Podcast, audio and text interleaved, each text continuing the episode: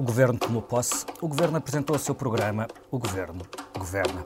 Para começo de conversa, quer aumentar salários, o mínimo, mas também os médios. A governação começa pela concertação. No Parlamento, a oposição de esquerda desconfia, a de direita endireita-se.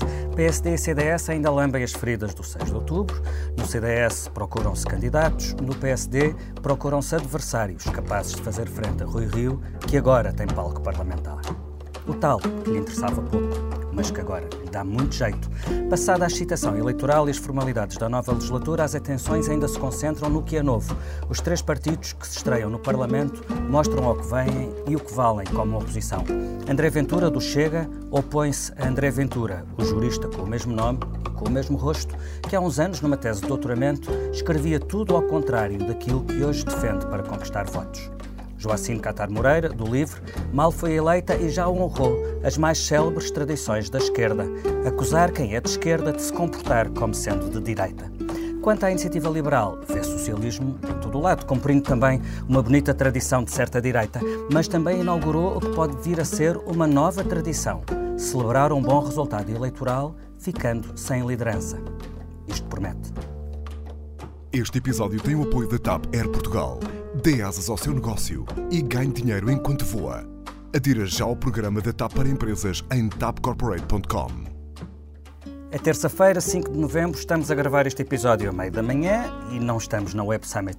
Nesta comissão política somos quatro, como sempre. Hoje temos uma estreia. José Gomes Ferreira, diretora adjunta de informação da SIC, junta-se a nós pela primeira vez. Bem-vindo, José Gomes. Olá, estou pronto. A Mariana Lima Cunha, repórter parlamentar do Expresso e especialista em CDS, o que por estes dias dá muito jeito. Olá. E o David Diniz, diretor adjunto do Expresso e membro residente deste podcast. Ora, viva, Filipe. Eu sou o Filipe Santos Costa.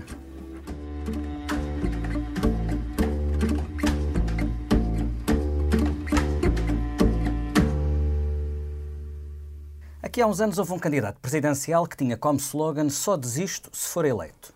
Foi preciso aparecer um partido liberal para levar esse slogan à letra. A Iniciativa Liberal elegeu um deputado para a Assembleia da República e, ato contínuo, o líder do partido desistiu. Vai para o Vietnã. Logo ao lado, no Chega, André Ventura está firme na liderança do seu partido unipessoal e soma centenas de milhares de visualizações nas redes sociais. Mais de 700 mil pessoas viram no YouTube as suas intervenções no debate do programa do governo. E no extremo oposto, no livro, Joacine Catar Moreira deixou de ser notícia apenas por ser gaga. No Twitter, a deputada não gagueja, pelo contrário, foi rápida a disparar sobre Daniel Oliveira, antigo quadro e apoiante do LIVRE, a quem Joacine comparou com a extrema-direita. David, neste primeiro segmento sobre a nova vida dos pequenos partidos, queres começar por onde? Be my guest. Olha, pela, pela entrada em falso, eu acho que é uma entrada em falso de todos, uh, percebo que em alguns casos é absolutamente propositado, mas há um. Podia haver uma belíssima oportunidade com a entrada de três novos partidos na Assembleia da República. E podia ser uma oportunidade para provocar discussão, claro, mas também para procurar soluções para, uh, para problemas que os partidos que são os partidos do sistema não querem encarar de frente. Uh, eu vou dar o exemplo mais uh, duro para, para, para perceberes até onde é que eu quero levar o argumento. O, o, o Chega traz na sua agenda a questão da corrupção. E nós sabemos, pelos últimos quatro anos, a Mariana, por exemplo, esteve no Parlamento a acompanhar a Comissão da Transparência e viu isto com os seus próprios olhos, como os partidos, os cinco, seis, se quiser, os partidos do arco, da, da novo arco da governação, que é todos, uhum. uh, a dificuldade que eles tiveram em lidar com o problema da corrupção. Foi preciso quatro anos para uh, haver resultados de uma comissão só dedicada a esta matéria uh, e, e, os resultados, no mínimo, nós podemos dizer, são muito pequeninos, muito pouquinho. Uh, André Ventura podia, ter, podia ser útil neste, nesta perspectiva, mesmo sabendo nós que ele é de extrema-direita, que é populista e que a tese de doutoramento diz tudo o contrário daquilo que o André Ventura, político, decide dizer no plenário ou na campanha eleitoral. Podia ser útil por chamamento, por, para despertar uma atenção, para obrigar os partidos a Fazia fazer alguma coisa. O PAN fez com o ambiente para, para a corrupção. Certo. Acontece que uh, André Ventura, como os outros dois companheiros uh, estreantes no Parlamento, decidiram encarar este, uh, esta sua estreia no Parlamento uh, no pior posicionamento que o novo partido pode ter, que é no sentido puramente proclamatório. Eu, não, eu nem vou dizer puramente populista, mas proclamatório uh, parece-me mais do que evidente. Eu vou dar três exemplos para, os, para, para cada um dos partidos. André Ventura, com, com a questão da corrupção, ou se tu quiseres, com a questão da, da, da, da prisão perpétua, ou da defesa dos polícias contra, contra eh, até a evidência de que não há um problema de violência contra a polícia em Portugal, ou um problema grande de violência contra a polícia em Portugal. Uh, o, o, deputado do Iniciativa Liberal que me espanta pela maneira como encara um debate parlamentar com pressupostos de uh, uh, julgamentos morais sobre o Partido Socialista. Eu, que estou uh, isento de prejudice, de, de, preconceito relativamente a partidos de direita, acho incrível que seja preciso um Partido Liberal dizer ou acusar o Partido Socialista de querer que, que, que exista uma classe pobre grande em Portugal para que essa classe pobre precise do Estado e, portanto, precise do, do, de eleger o Partido Socialista, como argumento para qualquer debate parlamentar. Não é preciso haver um julgamento moral sobre os pressupostos da ação do Partido Socialista. Não, não, não é um bom ponto de partida para uma conversa. E Joacine Catar Moreira, que de repente parece assumir o lugar de deputada, uh, como se não representasse um partido, representasse a sua agenda uh, pessoal, que é uma agenda única, que é de uma deputada que é. Uh, afrodescendente, que é, portanto, negra, que é ao mesmo tempo mulher e que em cima disso é gaga. E este é o programa de Joacim Catar Moreira no, no início do Parlamento. A polémica com o Daniel Oliveira vem precisamente daí, porque o Daniel, que esteve na gênese do LIVRE, diz que a Joacim está a mudar o eixo do, do daquilo que, que, era o LIVRE original, originalmente, para tornar-se um partido identitário focado nas questões uhum. da da, da sua única deputada. Para quem seguiu a deputada... Daniel, achas que o Daniel tem razão na acusação eu, eu estou, faz, eu estou a ficar muito seriamente preocupado comigo, porque eu concordo com o Daniel cada vez mais. É e, e isto é, é, para mim um certo motivo de preocupação, é uma ironia, obviamente. Uh, o, mas há um, quem seguiu essa polémica tem, há um dado muito interessante. Uh, que é, depois de, da troca de tweets com o Daniel Oliveira, a Joacim Catar Moreira resolve fazer um tweet muito particular, uh, explicando os quatro sintomas de ódio no discurso contra ela três dos quais são pura divergência política. Não se confunde o ódio com divergência política. Não, não há no tweet do Daniel nada de, de, de ódio. Há divergência política pura e dura, só isso. Muito bem, Zé Gomes, que expectativas tinhas, se alguma, e o que é que retiras desta estreia dos novos representantes dos novos partidos na, na Assembleia da República? Eu confesso que nunca consegui perceber uh, de cada um deles uh, o enquadramento do, do, que pensam sobre o país e o mundo. Nunca consegui perceber, uh, nem por aquilo que disseram, nem por aquilo que escreveram, nunca consegui perceber. Aliás, eles próprios, estes líderes e estes partidos, são culpados de a sua mensagem ser lida apenas pelo, pelo que é mais folclórico, pelo que é mais. o, o soundbite, pelo que é mais impressivo. Certo, isso é outra discussão. Estou a falar sobre Sim. a mensagem deles uh, uh, em relação a, a, terem iniciado uma, uma sessão legislativa e agora percebermos o que é que eles querem, porque eles agora já lá estão. Uhum. Agora têm que mostrar o que vale. Antes prometeram e, e uh, o registro era outro.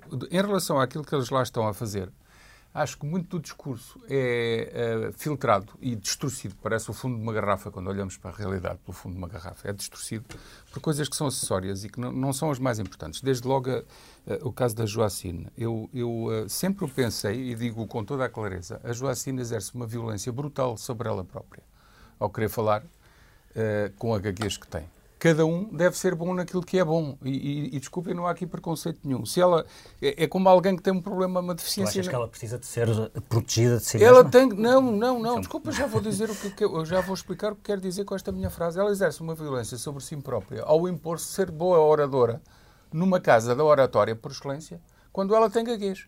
Quanta gente é necessária no Parlamento? E ela seguramente que tem inteligência para isso para fazer excelentes relatórios, excelentes análises críticas, trabalhar a partir da net, pela net, combater ideias pré-concebidas e fazer valer o seu partido com, essa, com essas armas que são imensas. Porquê é que é preciso estar a discursar e a deixar toda a gente... É que nós... Aquilo é uma violência sobre ela. Ela é que ainda não percebeu, há de perceber. Os próprios uh, uh, deputados que, pelo politicamente correto, acham aquilo bem, um dia vão achar que não é bom. E alguém há de perceber que quem tem um problema de uma deficiência numa perna não pode pôr-se a correr a maratona, quanto mais os 10 mil metros e quanto mais os 100, mil, os 100 metros barreiros. Não pode. Por definição, cada um tem que ser bom naquilo que, eh, para o qual tem qualidades, tem skills. E ela tem muitos. Portanto, eu acho que é uma violência sobre ela e sobre os outros. E um dia vão perceber isto. Depois, Uh, acho que não sei que não incluíste o PAN nesta, nesta série já, inicial. Já lá estava, mas. Uh, certo, certo, mas de qualquer forma faço já aqui uma, uma resenha sobre o que penso. Acho que vamos correr o risco do PAN uh, nos impor radicalismos. É uma minoria a impor sobre a maioria radicalismos de, de legislação e até poderemos pormenorizar se for o caso, mas uh, tudo o que tem a ver com coisas que são eu considero excessos, quando o, o, ser humano deixa de estar no centro da equação e, e se começa a, a, proteger muito animais e, e, natureza, quando nós sabemos que tudo o que existe à nossa volta é uma concepção do mundo, atenção, pode ser contestável, mas existe em função daquilo que nós entendemos do que é a realidade, portanto, estamos a subverter este raciocínio todo e acho, agora traduzindo mais concretamente para as pessoas perceberem, acho que o Orçamento de Estado pode ser uh, aprovado como moeda de troca para radicalismos. Corremos esse risco com este partido. Uhum. Não quer dizer que eles não tenham lógica nas suas causas, mas há coisas que são Tem quatro deputados e vale, isso vale bastante. E, vale bastante e pode, de maioria relativa. Claro, certo? e pode desempatar uhum. orçamentos, a troco de, de, radicalismos, como disse. A Iniciativa Liberal, uh, João Coutinho de Figueiredo terá que fazer muito mais para se impor, para se mostrar, para mostrar as suas ideias. Uh, ele ensaiou, mas de uma forma pouco convincente. E eu, eu, acho que ele tem algumas boas ideias, mas tem que, tem que as mostrar melhor, nomeadamente num campo que agora, e agora já vou passar para o lado daquilo que eu achei, achei o que foi mais crítico nesta, nesta estreia dos partidos todos, que foi uh, toda a gente foi para o Parlamento com a ideia de que há dinheiro para tudo. E o programa de governo é o há dinheiro para tudo, é o carimbo que eu lhe ponho. Que há dinheiro para tudo. E até a direita acha que há dinheiro para tudo. Já lá vou. Sim, para sim, terminar a série. Liberal. Tá, há dinheiro para tudo. Depois, o, o Chega, eu acho que, ao contrário do que alguma intelectualidade pensa, o discurso do Chega está na cabeça de muita gente. Está, olha, está na cabeça daquela massa sociológica de gente que veio do campo para a cidade. Há muitos uh, que, que, já não são bem a primeira geração, mas a segunda geração e a terceira geração nas grandes cidades que veio do campo para a cidade que sempre quis a ordem e o primado da polícia sobre a desordem. Uhum. Isto é uma coisa que está na cabeça de muita gente. Portanto, é natural que este discurso apesar, chegue a muita apesar gente. De, apesar dos dados sobre segurança não, não, não demonstrarem C desordem nenhuma, certo, pelo contrário. Certo, e apesar dessas mesmas... seguros da Europa. E, e, apesar dessas mesmas pessoas... Não, estas ideias estão na cabeça de muita gente. Não estão aparentemente na do André Ventura, mesmo que ele as diga. Uhum. Mas certo, estão na cabeça mas deixa-me só concluir para não ficarem mal entendidos sobre o que estou a dizer. Eu acho que essas pessoas têm essa ideia da prevalência da ordem e, do primado da polícia e que é mais importante do que a desordem e, o, e, a, e, as paredes riscadas e por aí fora e a violência juvenil, infantil e, e dos bairros e por aí. Só que essas pessoas também se esquecem que vieram de meios em que qualquer problema que havia numa pequena aldeia, se queriam fazer valer os seus direitos, levavam com a GNR em cima e era um problema. E, portanto, essa, essa matriz mental é uma matriz que olha só para um lado e não olha para o outro. E, portanto, o, o, André Ventura faz o seu discurso e vai fazendo o seu caminho e teve votos, mas isto é perigoso, como toda a gente sabe. Bom, agora, só para concluir em relação uh, ao tema do, do, daquilo que cada um destes partidos pode contribuir para o debate conjunto e os grandes partidos podem usar como princípio para melhorar o país, eu acho que estamos todos no mau caminho. Foi para lá toda a gente achar que há dinheiro para tudo, até o PSD, andou a dizer que há uma folga de 15 mil milhões de euros quando nós nunca deixámos de fazer dívida. Nunca deixámos de fazer dívida porque nunca conseguimos um saldo, para além de primário positivo, esse conseguimos, mas um saldo total uhum. nunca foi positivo. E, portanto, nunca deixámos de fazer dívida e anda tudo enganado. Mariana, tu foste uma das pessoas que seguiram o debate do programa de governo para, para o online do Expresso. Um, há uma coisa que ficou bastante evidente durante o debate. Ninguém fez perguntas a André Ventura. André Ventura ficou a falar sozinho uh, no YouTube aparentemente não está a falar sozinho. Exatamente. O, uma das coisas que, eu, que se notaram mais durante o debate foi que o Primeiro-Ministro, se não fez de propósito, pareceu uh, não querer dar atenção a André Ventura e não lhe dar esse palco e essa importância. Aliás, ele escolheu uh, João Coutinho Figueiredo, do Iniciativa Liberal, como o adversário ali. Uhum. Coutinho Figueiredo também lhe deu espaço para isso quando faz aquela argumentação que eu também não, não percebi muito bem em relação ao PS querer que haja pobres para, para ter votos, era basicamente este raciocínio. Aliás, ele faz duas acusações ao PS, uh... uma é essa, a outra é o PS estar muito preocupado a proteger os seus antigos dirigentes de uhum, julgamentos na justiça, de, de, na justiça de, de, virem a ser condenados. E, portanto, foram dois julgamentos que não são propriamente um problema político, mas uhum. que, com que se distinguiu e com que atraiu a atenção a António Costa. Não sei se lhe deu jeito ao Primeiro-Ministro ter com que desviar as atenções de Ventura ou não. Agora, o André Ventura, eu também acho que é um discurso que cola com muita eficácia e muita facilidade, mesmo sem, sem que haja grandes bases para isso. Por exemplo, a primeira proposta agora da redução do número de deputados não é propriamente um, lá está, uma coisa estrutural que vai mudar uh, a forma como se faz uh, política, ou, ou, ou, não seria uma prioridade, mas é obviamente um slogan que cola muito facilmente com as pessoas que são desconfiadas dos políticos e da, da transparência na política, etc. Um, mas realmente isto é tudo feito de percepções, como o próprio Ventura diz. Quando ele responde ao Diário de Notícias a propósito da tese dele, que contraria boa parte do que ele defende hoje em dia já no Parlamento. contraria mesmo tudo o que ele defende. Sim, possivelmente contraria tudo. Fez a tese uh, e a antítese. Ele quando... Fez a tese e antítese, uh, Afinal é um marxista. quando ele responde uh, ao DN sobre isto, ele diz que uma coisa são os números que demonstram de facto, e ele não, não desmente isso, que Portugal é um dos países mais seguros do mundo, outra é a percepção. Pois, precisamente, só que os números é que estão corretos, não é a percepção. E a percepção é empolada por discursos como o de André Ventura. Ver alguns comentários políticos, por exemplo, de André Ventura, como ele os fazia, ou alguns jornais, mas não será, eh, não desmentirá a estatística que é o que é. E com isto eu acabei por falar também um bocadinho de iniciativa liberal, uh, que só há, pronto, há, há, um ponto que falta falar que é em relação à saída do Carlos Guimarães Pinto, que era Foi bastante inesperado ou nem por isso? Eu confesso um, que não, não, para, uh, não, estava à espera. A nossa percepção, exatamente, nós também não estávamos à espera. Ele vai para, para o Vietnã ele vai dar aulas normalmente quando se diz que se vai para a Ásia, é aqueles gap years, fazer uhum. um bocadinho de.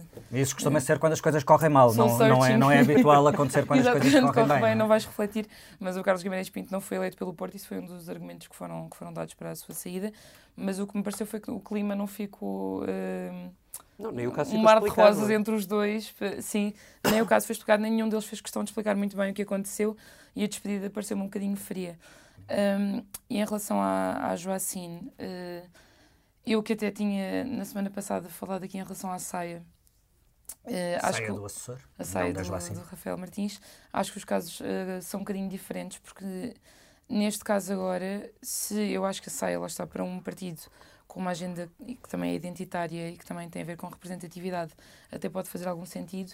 Uh, neste momento, quando se entra já na guerra do Twitter e a eh, Joacine faz ontem uma coisa, ontem, anteontem, que é replicar um tweet um, em que o livro é acusado. Uh, há uma acusação sobre haver uma cisão interna no livro, uh, sobre o, o Rui Tavares estar a ser afastado uhum. e ela querer pegar no partido, etc. E ela retweeta isso e dá projeção àquilo, e aquilo já me começa a parecer uma opção uh, esquisita.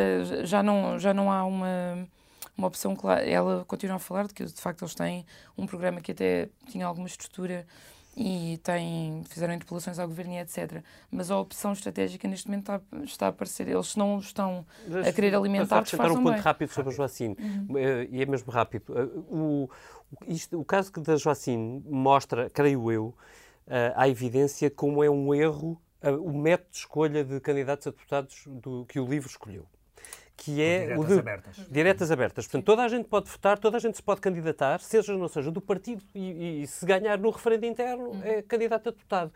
Significa, na prática, é exatamente o que nós estamos a ver, que um partido deixa de ter uma agenda própria. A agenda é do candidato que, que, que encabeça a lista. Isto é a antítese da democracia representativa não faz nenhum tipo de sentido. E a maneira como a Joacine está a fazer radicaliza isso ao limite, porque ela não assume praticamente nada do que é a agenda do partido ela cria a sua própria agenda e faz com que o partido vá atrás dela. Sim, sim. Daí que se fale de uma dissensão interna, ou do afastamento do Rui Tavares, e, e, daí que haja quem pergunte onde é que está o Rui Tavares. Eu também gostava de saber, porque eu, eu, eu é alguém que eu tenho imenso respeito. Essa, essas dúvidas, ela parece que não, ainda está ela, a acentuar mais o que Exatamente. está a espalhar esse discurso. Então, e aproveitamos que estamos a falar de partidos com dores de crescimento para falar de um partido com dores de encolhimento. Uh, o CDS não tem líder nem tem quem se chega à frente com currículo para essa tarefa. Parece que não há lá ninguém. Em vez de ser um partido unipessoal, será um partido impessoal nos dias que correm.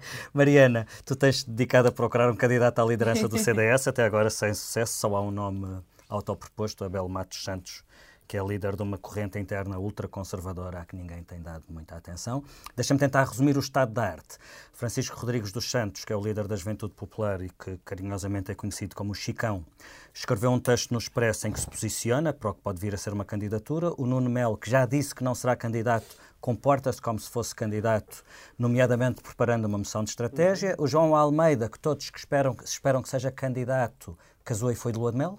Não sabemos, não sabemos para o Vietnã. Não sabemos para o Vietnã, exatamente. e a Cecília Meireles, que, é e a Cecília Meireles, que acaba de chegar a líder parlamentar, diz ao Expresso que se é para isto não contem com ela. Sim. É isto? Uh, é basicamente isso. Obrigado, Obrigado e boa tarde. Próximos não, episódios. Uh, o, o que se passa no CDS? Houve um. Aliás, esta semana pode-se dizer que uh, já se ouviram menos grilos no CDS, já se ouviu um bocadinho mais de discussão, pelo menos para quem esteve atento aos Facebooks dos uh, isto, isto faz nos candidatos. Não é? isto, agora, isto, isto, hoje parece que se faz nos Facebooks. E a Joacim domina o, o, Twitter e o CDS domina o Facebook. Uma coisa para descrever. É um, se, se fores ao site do Expresso, David, ontem há um texto interessantíssimo sobre... sobre uma parte dessa discussão. Sobre, sobre o lado do CDS dessa discussão. Uh, pronto, mas tem havido já alguma interação entre candidatos.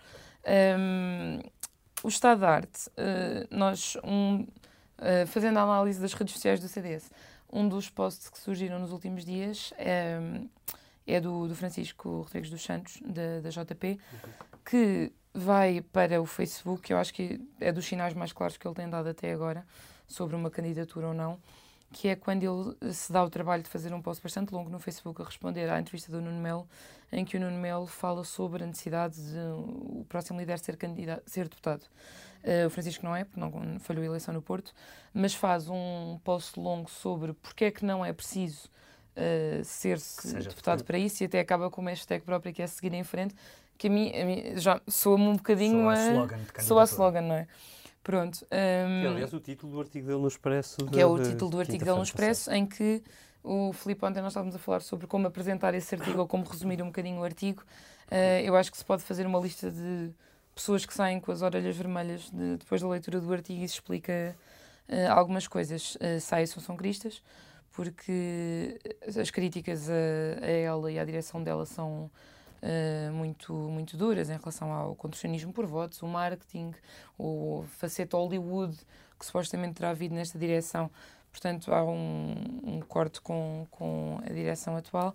E, por outro lado, há um ataque também a possíveis uh, colegas candidatos a candidatos, como seria o caso de um João Almeida, quando se diz. É uma espécie de ataque preventivo. É um ataque preventivo, uhum. ou pelo menos um condicionamento que uh, quando ele fala de que o futuro não se pode fazer com as uh, sobras de ontem. Um, entretanto, uh, o que está a acontecer é que se vai marcando o passo cada vez que há um passozinho de um dos pré-candidatos, os outros também o dão. O João Almeida já revelou parte do, do da, sua da sua moção antes, de, antes da lua de mel. Uh, em que fala sobre a necessidade de unir o partido, rejeita a discussão ideológica, por exemplo, uh, e fala de uma boa gestão que é importante no partido que neste momento tem as contas em estado. Contas. Uh, Deixa-me, parece um ponto interessante que numa altura como estas alguém rejeita uma, uma discussão ideológica, mas enfim, uh, na entrevista que tu já referiste do Nuno Melo ao DN-TSF, ele insistiu que o discurso que fez nas europeias, bastante encostado à direita, uhum. é, e que deu um mau resultado ao CDS, é o discurso certo o que é interessante, Nuno Melo vir insistir que esse era o discurso certo, apesar dos resultados que deu, e o que parece mais ou menos certo, uh, Zé Gomes, é que qualquer que seja a escolha, o próximo líder do CDS estará mais vincadamente à direita do que esteve com Paulo Portas ou Assunção Cristas. Isto será pressão do Chega e da Iniciativa Liberal? Eu confesso que não conheço tanto assim a vida interna do partido, uh, mas acho que estou habilitado a dar uma opinião sobre o que aconteceu com o CDS nos últimos anos e o que é que pode vir a ser uma futura liderança com algum sucesso no CDS. Há uma crise de identidade tão grande, tão grande, tão grande que não é de agora. A crise de identidade começou em 2016, quando uh, António Costa decide formar governo com a esquerda e rouba o poder, rouba é uma expressão discutível, mas existe. Um, roubou o poder, é um partido que tinha ganho, que até há bem pouco tempo era o maior partido no Parlamento. Esta discussão toda fez-nos um, ter uma ideia descolada da realidade que é, estava, andamos a discutir um PSD cada vez mais pequeno e até há bem pouco tempo, há poucas semanas, estava lá um grupo parlamentar que era o maior, que era o do PSD. Algo aconteceu e, e isto tem um paralelismo entre o CDS e o PSD que eu já lá vou. Mas no caso do CDS, o que aconteceu foi que um, um partido que foi governo para lá das tropelias de Paulo Portas que quis deitar o governo anterior abaixo. Isso é outra história, que já foi objeto de um livro meu uh, sobre coisas que tinham a ver com banqueiros e, e muitas outras suspeitas que nem sequer ficaram escritas. Mas, para além dessas tropelias, o CDS fez parte de um governo que, que, em coligação com o PST, conseguiu fazer a chamada saída limpa, contudo também o que discussão isso pode gerar, mas a verdade é que, a meio dessa governação, os principais indicadores económicos, e eles são cinco ou seis muito rápidos de enumerar, o crescimento do PIB, a descida do desemprego, o aumento das exportações, o aumento do investimento, a diminuição do déficit e o controle relativo da dívida, estes indicadores melhoraram todos. Todos a partir do primeiro trimestre de 2013. E tanto o CDS como o PST foram incapazes de explicar isto aos portugueses. Foram incapazes. Ficaram tolhidos no seu receio de serem apontados como. Não sei se terão sido, eles ganharam as eleições depois disso. Uh, mas foram incapazes de. de uh, eu estou a falar a partir do período de 2015. O, o, o PSD ganhou. Ganhou, mas depois não conseguiu formar governo. Mas a partir dali, eles foram incapazes de dizer, não, mas a percepção está errada. Nós fizemos parte de um governo que a meio já estava a inverter os indicadores Porque apostaram as fichas todas que ia correr mal a partir dali. Pronto. Apostaram erradamente e não perceberam. Essa certo. é a outra parte. Certo. E ainda uma outra coisa. Nós, hoje em dia, em qualquer lado que vamos em Portugal e até no Parlamento, eu fico, até, até, até como, como jornalista, fico a pensar, mas ninguém levanta a voz para dizer que é mentira. Quase todos os dias alguém diz que vocês cortaram os salários.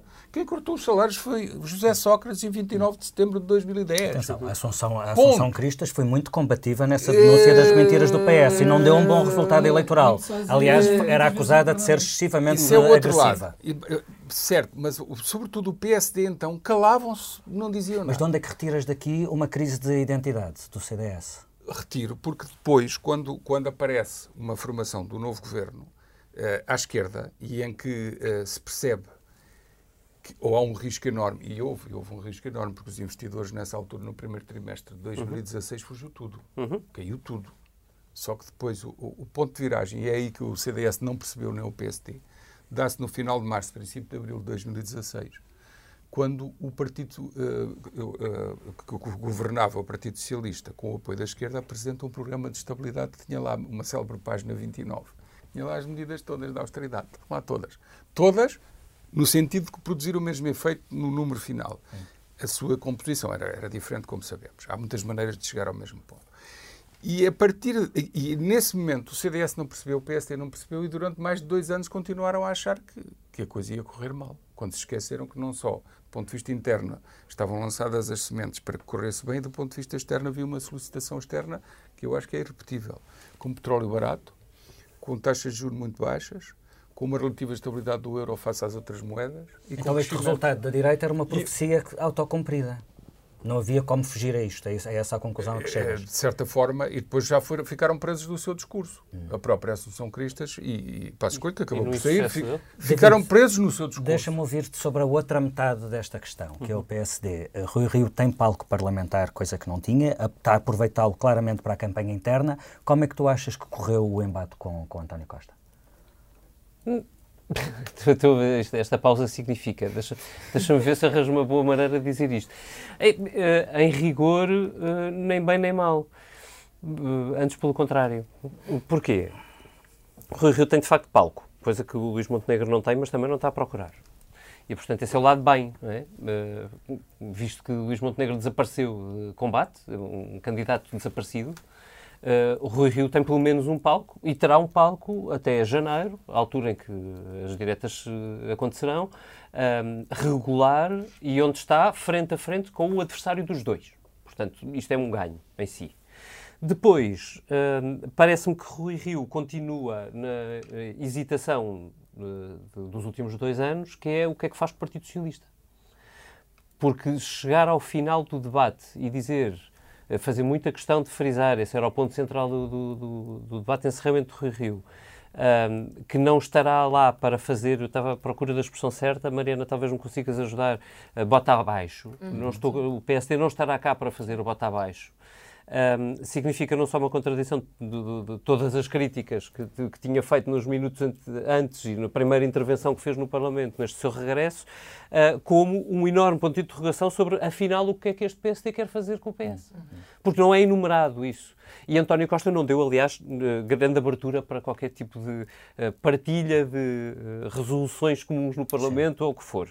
Portanto, eu diria, nós temos exatamente o mesmo Rio que já sabíamos que tínhamos que é uh, um, um bocadinho mais combativo, vá, uh, do ponto de vista discursivo, eu acho que, aliás, foi em alguns pontos ao ponto certo, no caso do lítio, uh, que depois é, é partilhado pelo, pelo, pelo, resto da esquerda. Rui Rio marcou um ponto, um ponto bom, uhum. mas depois, no, uh, ok, e agora o que é que vamos fazer disto? Ficamos todos na, naquela interrogação. Uhum. Agora, insisto, é uma vantagem estar à frente a, a António Costa de 15 em 15 dias, vai ser uma vantagem. E, e se Luís Montenegro tem como estratégia de campanha desaparecer, eu diria que Rui Rio se arrisca a conseguir ganhar. Há, há um, Nós não o deixámos de desaparecer porque pedimos a Luís Montenegro que, que escrevesse um discurso uhum. uh, que seria o discurso que ele faria uhum. se fosse ele a confrontar António Costa no debate do programa de governo. O Expresso publicou esse discurso no sábado passado não é um discurso muito diferente daquele que Rui Rio efetivamente fez, pois não. Mas lá está, voltamos exatamente ao mesmo. Não, não há nada de, particularmente diferente, por mais que Rui Rio diga que, é, que ele, ao contrário dos outros, é de centro e que ele luta contra os liberais do PSD e que ele luta contra que as, as quer reposicionar o, o, PSD naquele partido que ele, imagina, que ele tem no seu imaginário, que é um dito Partido Social Democrata. Na verdade, na prática, tu não tens grande coisa no PSD de Rui Rio que distinga daquilo que é o PSD de Luís Montenegro. A questão é mesmo como relacionar-se relacionar com o PS. Exatamente. Portanto, a questão a é tática ou estratégica, se tu quiseres, no limite, e aí sim havia uma distinção entre o discurso que Luís Montenegro nos mandou, Uh, entre parênteses, ainda antes do discurso de Rui Rio ter sido Só por isso é que é interessante. Uh, e é um discurso que, que, tem essa diferença que não há conversas com o Partido Socialista. O que de resto também carece de explicação porque não dizer não há discurso, não há conversa possível com, com, o partido, com o Partido Socialista, também obriga a explicar quando houver matéria do Partido Socialista. Podemos ir, por, por exemplo, lá. Uh, salário mínimo nacional. O governo tem um, no seu programa uh, um aumento para 750 euros. Não há conversa com o Partido Socialista significa que o PSD acha que aquilo não é possível e desejável. Ou que é indiferente? Ou, se quiseres, ao contrário. Uh, Rui Rio diz, uh, sim senhor, há conversas com o Partido Socialista. Mas depois diz, não, 750 é, uh, ele tem uma expressão curiosa sobre o aumento... É um bocado... não era exagerado. Um bocado ousado. ousado. Um bocado ousado. Mas ousado é bom. Não, no meu dicionário, mas tudo bem. Mas, assim, mas o Rio ele não queria pô-lo com sentido positivo. Não, mas depois acrescenta o ousado. Um, um bocado, talvez. Mas, mas acrescenta a isso. Uh, bem, mas o que saiu da concertação social está tudo bem. Quer dizer, convenhamos, provoca uma série, em mim, que, enfim, tem que ler o que se passa na política e tirar dali alguma conclusão, criamos uma certa confusão, digamos assim. É tudo o que eu consigo dizer, eu não percebo, mas afinal, para onde é que ele vai? Essa é uma excelente deixa para, para passarmos ao, ao, último tema que tínhamos em agenda.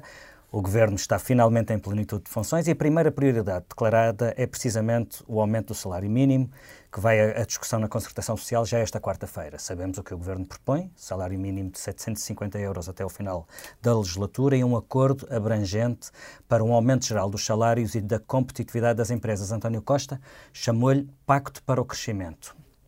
Gomes, aparentemente os patrões não discordam do, deste objetivo, 750 euros de salário mínimo até 2023. Eh, A questão é o que é que o Governo pode dar em troca às empresas que alinhem nestes objetivos? Nessa equação não, não precisa de dar muito em troca. Não. Eh, aliás, o, o, só havia uma, um radical chamado Pedro Ferraz da Costa que dizia, e era sempre uma discussão pegada com ele quando ele dizia que não devia haver salário mínimo, porque ele não conhecia o país que tinha. Uhum porque isto é um, um, país em que muitos empresários uh, querem pagar o mínimo possível ou, ou, nada se conseguirem. O salário mínimo é Isso é que é verdade. E, portanto, há egoísmo na parte de, de, muitos empregadores, como sabemos. E na segunda parte da equação, questão, que tem a ver com o tal aumento generalizado do, do de salários. Aumento, há um princípio do capitalismo que é deixado, deixado sem regulação, o capitalismo uh, quer pagar cada vez menos, cada vez menos, até se matar a si próprio. Isto é, isto é conhecido, está, está nos livros todos.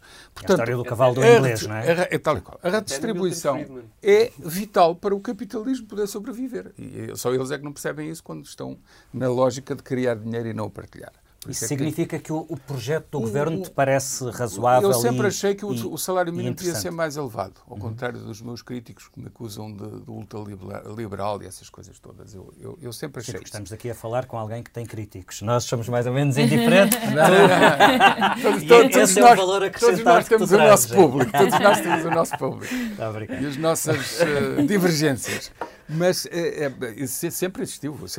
Às vezes aparecia cada crítica aí pelo, pelo atendimento e pelos mails e pelo, pelas redes sociais de que um perigoso ultraliberal. E nunca ninguém Mas... olhou para o lado do, do, do, do, que, na minha opinião, deve existir, que é um sistema público de saúde reforçado, um sistema de educação público reforçado, segurança social sempre nas mãos do Estado. Bom, rapidamente, salário mínimo, com certeza que aumentar o salário mínimo provoca uma redistribuição virtuosa. E isso eh, os próprios patrões o sabem, senão estariam a gritar contra, contra esta iniciativa, que é uma. Um, isto é um voluntarismo do governo, não é o governo que vai pagar este valor. Aliás, o salário mínimo do Estado já é superior ao, ao salário mínimo do, do, da iniciativa privada, como sabemos. É, é, e, portanto, o próprio Estado já está descolado da própria, da própria iniciativa privada. Mas ao propor, obviamente, que, que, que tem muito peso. A questão é outra é que numa economia que, que começa a, a, que acentua a sua falta de produtividade e a sua menor competitividade, o que é que acontece é o que está à vista de todos. Basta olhar para o salário médio. O que é que lhe aconteceu? Estagnou e vai cair relativamente. Porque o conjunto da economia não pode pagar muito mais. A base tem um bocadinho mais. Isto socialmente está a proposta do governo de um aumento generalizado do não, salário não médio, contra, sobretudo dos, dos jovens quadros mais qualificados. Não, não sou contra, não é por razões políticas partidárias, sequer que eu estou a dizer que não sou contra, é por princípio de organização económica ou social, acho que, acho que eh, se distribui algum rendimento de um lado para o outro, de uns para outros, uhum. mas no conjunto não se acrescenta mais rendimento, muito mais rendimento ao conjunto do país. Porque se uma empresa vai pagar mais à sua base, há de tirar do outro lado e não pode carregar muito sobre o consumidor final se for para consumo interno e para externo também não, porque tem a, a concorrência de outros. Portanto, eu não, eu, não sou contra isso. Deixa-me só dizer uma coisa que eu, venho um bocadinho. É, é, desculpa voltar atrás, mas eu acho que o Rui Rio está onde ele sempre devia ter estado no Parlamento. Ele, em, em, 90, de, em 98, 99, era um excelente tribuno, estava lá com o Manela Ferreira Leite, fazia bocadinho de discussão. E ele mostrava-se como um, um homem capaz de liderança. Liderança da opinião, até ele, ele, fez um erro enorme de, de, de, não ter palco, de escolher não ter palco durante este tempo todo que esteve como presidente uhum. do PSD. Só agora é que ele acordou para os debates televisivos, que foi o primeiro passo, e o segundo passo foi ir para o Parlamento. E é aí que as pessoas percebem Até o que ele pensa. Perdeu, perdeu a aderência à realidade, na verdade. Desculpa voltar, ter voltado atrás. David, parece-te um bom início de conversa, e peço-te um comentário eh, rápido, parece-te um bom início de conversa o Governo colocar as fichas no arranque do mandato na questão uh, da valorização salarial, tanto salário mínimo como salários médios? Acho que é uh, um belíssimo objetivo. Acho que é estrategicamente uh, bem pensado puxar não só pelo salário mínimo, mas pelo salário médio, no sentido de tentar puxar as empresas para uma, para uma redistribuição mais eficaz do que é a produção nacional. Nós temos, perante o, o Zé Gomes Ferreira falava no salário médio estagnado. O, o salário médio é, é baixíssimo em Portugal e um país muito pobre jamais poderá ser um país muito competitivo. Portanto, o pressuposto parece-me corretíssimo. O problema é exatamente o de sempre, que é o da política, é como é que, como é que chegas lá. E eu até hoje ouvi zero do governo sobre como é que pretende chegar lá. Eu, infelizmente, acho que o país é pequeno demais para que isto seja feito por autopromoção. Ou seja, as empresas não têm, porque não tiveram até agora capacidade para sozinhas fazer um aumento de produção que lhes permita fazer um aumento, de salário, um aumento generalizado de salários médios. Acho que precisa de incentivos do Estado, muito bem dirigidos, que infelizmente o Estado também não tem sido capaz de fazer. E que continuamos sem perceber quais é que podem ser. E queria fase. só dizer, eh, fechar com isto. O exemplo em que António Costa se baseia, o exemplo de António Guterres em 1996. Foi o único acordo de concertação feito com uh, esta amplitude, no sentido não só de aumentar o salário mínimo, mas de aumentar, por via, sobretudo, dos acordos coletivos, o salário médio português. Que me recorde, uh, não teve extraordinários resultados esse acordo. Um, e, portanto, eu, eu acho que era, não, há, não vejo mal em que se vá procurar o exemplo, mas é importante perceber o que é que não correu bem naquela, naqueles quatro anos para que desta vez seja mais bem sucedido. E vamos a outras coisas que não nos saem da cabeça. David, começo por ti. O que é que não te sai da cabeça esta semana? Olha, uma extraordinária uh, reportagem do, do, do New York Times que se deu ao trabalho de ir ler todos os mais de 11 mil tweets que Donald Trump fez como presidente dos Estados Unidos. Repito, não Donald Trump, mas o presidente dos Estados Unidos fez mais de 11 mil tweets desde que tomou posse. E o New York Times foi vê-los todos um a um para nos dar um descodificador sobre o que é que isto quer, o que é que eles, aqueles tweets quiseram dizer. Eu vou dar só dois ou três uh, exemplos uh, de, de, de, como o New York Times classificou os tweets do presidente. Um, entre os 11 mil, uh, é, é ótimo destacar que 2026 são elogios ao próprio presidente Trump, que 5.889... Um gênio estável, não é? 20%. Exatamente. Que 5.889, portanto mais de metade destes tweets, são um ataque a alguém ou a alguma coisa, 750 dos quais a imigrantes, a 453 a anteriores presidentes dos Estados Unidos, e 2065 às investigações do que o próprio Donald Trump é, é, tem sido alvo. Uh, eu podia fazer uma lista imensa, mas aquilo que verdadeiramente eu gostava de fazer era re recomendar que lessem esta peça do New York Times. Não só porque é extraordinariamente bonita do ponto de vista gráfico, no, na versão digital, como é muito ilustrativa do novo tipo de presidência, porque a conclusão que nós tiramos disto é Antes, os presidentes americanos tomavam uma decisão maturada nos gabinetes durante semanas, meses, quando fossem casos mais sensíveis. Hoje, a política americana é determinada pelo impulso do tweet do presidente. A administração americana passou a correr atrás dos tweets e chegou a pedir uh, ao Twitter uh, que, fizesse, que tivesse um, um delay de 15 minutos entre o momento em que Donald Trump carrega no Twitter para emitir o tweet e uh, uh, o, o, tweet ser público, para que a própria administração pudesse gerir o tweet do seu presidente. Isto é uh, perigosamente ilustrativo do caminho que a, maior democracia do mundo uh, está neste momento. É Alguém votou nele. Eu, eu já quis falar dos tweets que Donald Trump fez sobre o livre, mas isso não. íamos Bom, parar é, to, assim. é todo um admirável novo mundo. Eu aproveito a deixa, não me sai da cabeça também uma história americana. Uh, descobri uma personagem extraordinária uh, chamada Alexander Vindman. Ele é o tenente-coronel do Exército dos Estados Unidos, que é uma das testemunhas-chave no processo de destituição contra Donald Trump, que o Congresso aprovou na semana passada. Este senhor Alexander Vindman uh, tem uma história incrível uh, e é a personificação do sonho americano. Ele nasceu na Ucrânia. Com três anos, em 1979, foi para os Estados Unidos como imigrante, com o pai, a avó, o irmão mais velho e um irmão gêmeo. Os três irmãos seguiram a carreira militar. O Alexander distinguiu-se em tudo o que fez. Esteve no Iraque, foi ferido, ganhou o Purple Heart, fez carreira académica em Harvard, especializou-se em questões uh, de geoestratégia uh, na Euroásia e desde 2018 que está no Conselho de Segurança Nacional como diretor dos assuntos europeus. E é nessa qualidade que ele é colocado na Casa Branca. Ele trabalha na West Wing. Uh, o irmão também é conselheiro na Casa Branca, especializado em questões éticas, e ele assistiu aos telefonemas de Donald Trump para o presidente da Ucrânia, em que Donald Trump uh, uh, fez chantagem, retendo verbas que os Estados Unidos tinham de pagar à Ucrânia por troca de a Ucrânia abrir investigações a, a Joe Biden e, e, ao seu, e ao seu filho por causa de negócios com a Ucrânia. E, e este senhor uh, Vendman, ele já tinha falado das preocupações com, com o que ouviu, foi aconselhado a ficar quieto. Ele não é o whistleblower que desencadeou o caso, mas ele é testemunha porque ele assistiu a essas conversas, ele é fluente em, em inglês, como é evidente, e é fluente em ucraniano, portanto percebeu tudo o que foi dito do outro lado e, e achou isto é uma coisa errada. E é um imigrante que vem da Ucrânia que é testemunha-chave contra o homem mais poderoso do mundo. Zé Gomes, e a ti o que é que não te sai da cabeça esta semana? O contraste entre aquilo que, que, se discute em Portugal, nomeadamente uma discussão do programa de governo em que, eu, volto a dizer, parece que há dinheiro para tudo. Ninguém se preocupa em criar riqueza, está tudo preocupado em distribuí-la, incluindo os partidos mais à direita. Uh, não vejo uma preocupação com as pequenas empresas, as médias empresas, os profissionais liberais que estão completamente esmagados com impostos, taxas, multas e perseguições das polícias por motivos económicos por motivos económicos, para lhes pregar multas, que é uma coisa que não se discute na nossa política. Uh, as, as médias e as médias grandes empresas que estão na concorrência à séria enfrentam tudo e mais alguma coisa uh, de, constrangimentos e de destruções de mercado. Uh, algumas empresas grandes Uh, dominam os mercados e ninguém lhes consegue fazer frente. Uma autoridade da concorrência que está agora a tentar levantar a cabeça aplica-lhes multas milionárias e depois vêm os juízes a seguir e tiram-lhes essas multas. É assim que funciona o nosso país. Por contraste com uma discussão internacional cada vez mais preocupante sobre o tempo era de preparação para uh, o que pode vir aí, como disse o, próprio Presidente Marcelo, as coisas mais acontecem às vezes muito mais cedo do que se espera.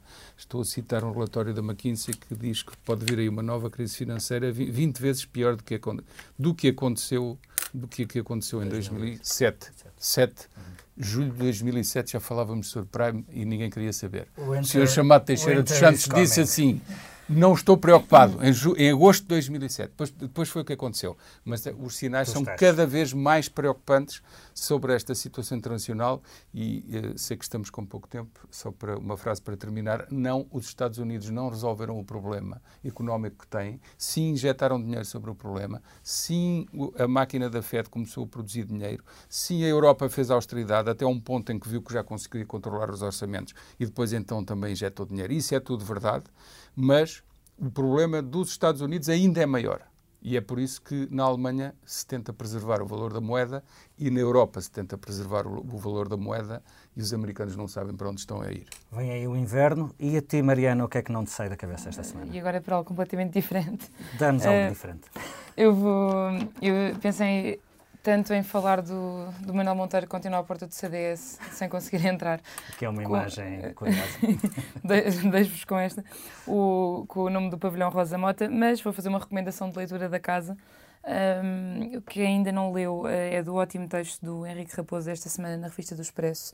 Uh, penso que se chama O Gordo Ainda Vai à Baliza e é sobre o preconceito que a sociedade tem em relação aos gordos um, numa altura em que nós estamos a eliminar quase todos os preconceitos, a tentar fazê-lo e a ser mais tolerantes em relação a tudo, mas em que ainda parece que há uma necessidade de sermos eh, bonitos e perfeitos e quem não é parece uma falta de esforço ou de, que se culpa as pessoas que não que não entram nesse estereótipo. Ele dá um exemplo que eu acho muito interessante, que é a Lina Dunham, que é atriz e realizadora americana, Uh, e que é gorda e que às vezes publica fotografias ou vídeos em que se expõe mais e que lhe perguntam muitas vezes porque é que se expõe tanto? E ela diz nunca ninguém pergunta às mulheres bonitas porque é que se expõe, elas estão só para uma fotografia de biquíni. Um, e eu acho que isto é importantíssimo para uh, sobretudo para mulheres para raparigas que estão a crescer Uh, e para aquele estereótipo que se diz tantas vezes, as mulheres são muito competitivas e muita rivalidade entre elas, etc., devia-se começar por aqui. É por estas coisas que nós crescemos, se calhar, tanto a comparar-nos umas às outras e a não conseguir ultrapassar essas competiçõezinhas. Vou... E podia ser a deixa para uma bonita vou, música vou final. Não será esse o caso. A edição multimédia deste episódio é da Joana Beleza, a ilustração é do Tiago Pereira Santos. Voltamos para a semana. Mariana, talvez já com candidatos à liderança do CDS? Quem sabe? É só uma questão de esperar um pouquinho mais. Um pouco, um pouquinho mais. te mostre a felicidade.